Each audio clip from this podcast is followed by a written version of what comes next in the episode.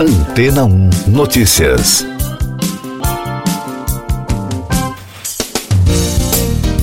Bom dia!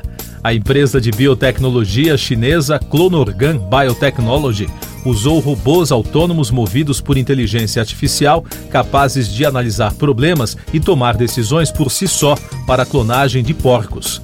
A inovação, se aplicada em larga escala, tem o potencial de revolucionar a produção de alimentos na China e no mundo. Além disso, também tem potencial para inovar o processo de clonagem de animais que até agora era feito por meio de manipulação humana, em um trabalho altamente especializado. O experimento foi realizado em parceria com a Universidade de Nanlai, na província de Chengdu. De acordo com os testes realizados pela Clonorgan, o uso de robôs movidos a IA elevou a taxa de serviço para 27,5% em comparação com os resultados obtidos manualmente, onde a cada 10 células manipuladas, apenas uma se torna uma vida nova. A explicação é que os robôs erram menos e danificam menos as células ao manipulá-las. Se for aplicado em escala, os ganhos deste procedimento serão enormes na avaliação de especialistas, porque ao liberar a mão de obra científica, reduz o custo da clonagem. Isso porque, na prática, quando a produtividade sobe de 10% para quase 30%, é um indicativo de que será possível aumentar perto de três vezes mais animais clonados. Com uma produção mais eficiente de proteína animal, a China, que atualmente produz 95% da carne que consome, poderia não só tornar-se autossuficiente, como uma exportadora de carne. O Brasil, grande exportador do produto, também poderia se beneficiar do avanço da tecnologia. E daqui a pouco você vai ouvir no podcast Antena 1 Notícias. Mais de 71 mil pessoas continuam fora de casa em Pernambuco devido às chuvas. Justiça disponibiliza a lista de devedores de multa eleitoral. Boris Johnson enfrenta voto de desconfiança no parlamento britânico. A Coordenadoria de Defesa Civil de Pernambuco informou que, além das 128 mortes registradas, cerca de 71 mil pessoas ainda estão fora de casa oito dias depois dos temporais. Segundo o balanço divulgado no domingo, são 61.596 desalojados e 9.631 desabrigados. Ao todo, 54 municípios foram atingidos pelas chuvas e 37 cidades decretaram situação de emergência. A Justiça Eleitoral disponibilizou aos partidos políticos a relação de todos os devedores de multa eleitoral. A relação serve de base para a expedição das certidões de quitação eleitoral, documento que é pré-requisito para quem pretende concorrer a um cargo público nas eleições, informou o Tribunal Superior Eleitoral. Segundo o TSE, a principal causa de rejeição de registros de candidaturas é a falta deste documento. O primeiro-ministro britânico Boris Johnson enfrenta nesta segunda-feira a votação de uma moção de desconfiança no parlamento britânico. O resultado pode derrubá-lo do cargo. Na consulta, os parlamentares deverão votar se confiam ou não que o primeiro-ministro tem capacidade para permanecer liderando o governo. O processo foi acionado depois de 15% dos parlamentares apresentarem sua insatisfação ao partido.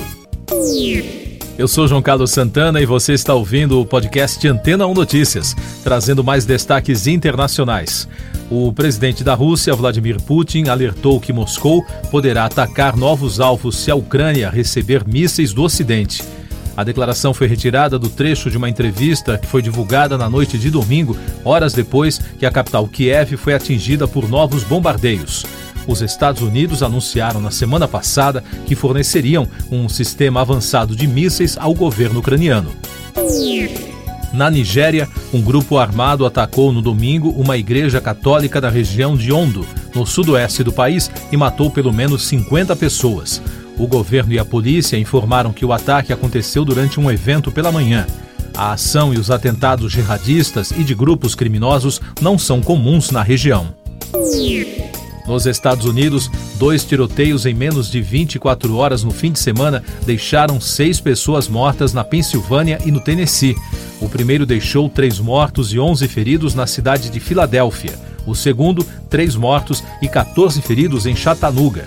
De acordo com a organização Gun Violence Archive, que mapeia os tiroteios no país, foram mais de 230 ataques em massa neste ano até a última sexta-feira.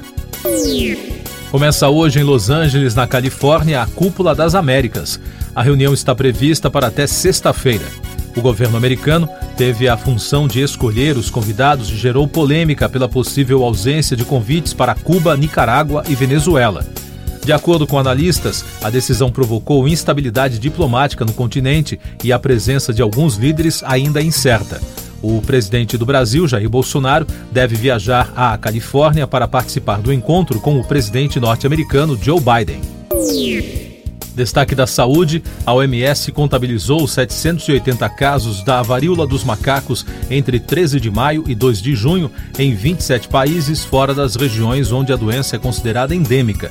A organização informou que avalia o risco em nível global como moderado. As investigações epidemiológicas continuam em andamento. Ainda segundo o relatório divulgado, a maior parte dos pacientes confirmados com histórico de viagens relatou idas a países da Europa e América do Norte. Tecnologia a China lançou com sucesso outra missão tripulada para a nova estação espacial no domingo, com três astronautas que continuarão o trabalho de construção do módulo central por seis meses.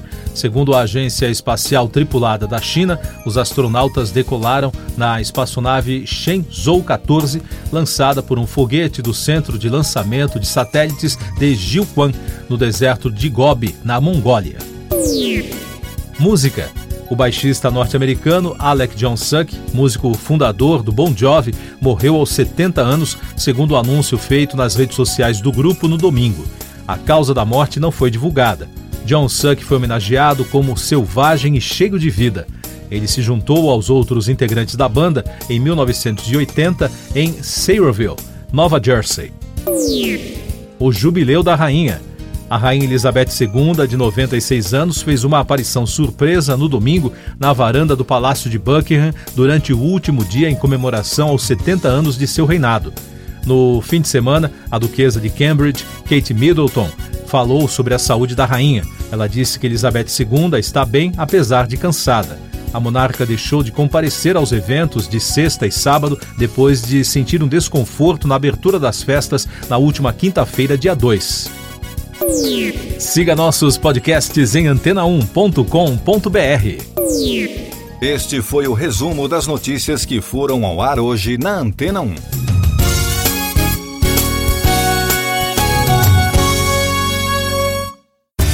Depois de tanto conteúdo legal, que tal se hidratar com água rocha branca?